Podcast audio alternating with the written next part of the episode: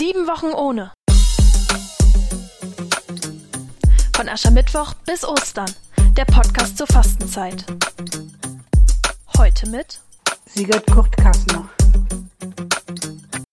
Gestern hat die Fastenzeit begonnen. Auch die evangelische Kirche leitet durch eine Fastenaktion. Sieben Wochen ohne. Ohne?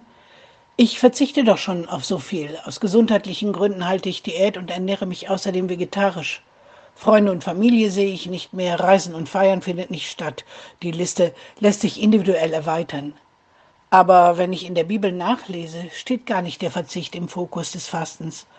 Denn es war ein Fasten auf etwas hin, um Gottes Hilfe und Anleitung zu bekommen, um sich auf Gottes Auftrag zu konzentrieren, aber auch als Zeichen der Reue. Und meistens, wenn Gott zu Menschen geredet hat, hat er das nicht mit einem Donnergrollen getan, sondern in der Stille, im leisen Warten und Hören.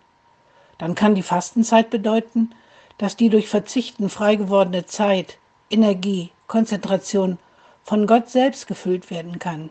In der Stille, in der Zeit mit Gott ist es mir möglich, seine Zuwendung, seine Umarmung zu spüren, Ideen zu bekommen, Hilfe und Trost hautnah zu erleben. Dafür Gott, dafür lohnt sich Fasten. Sie hörten heute Sigurd Kurt Kassner.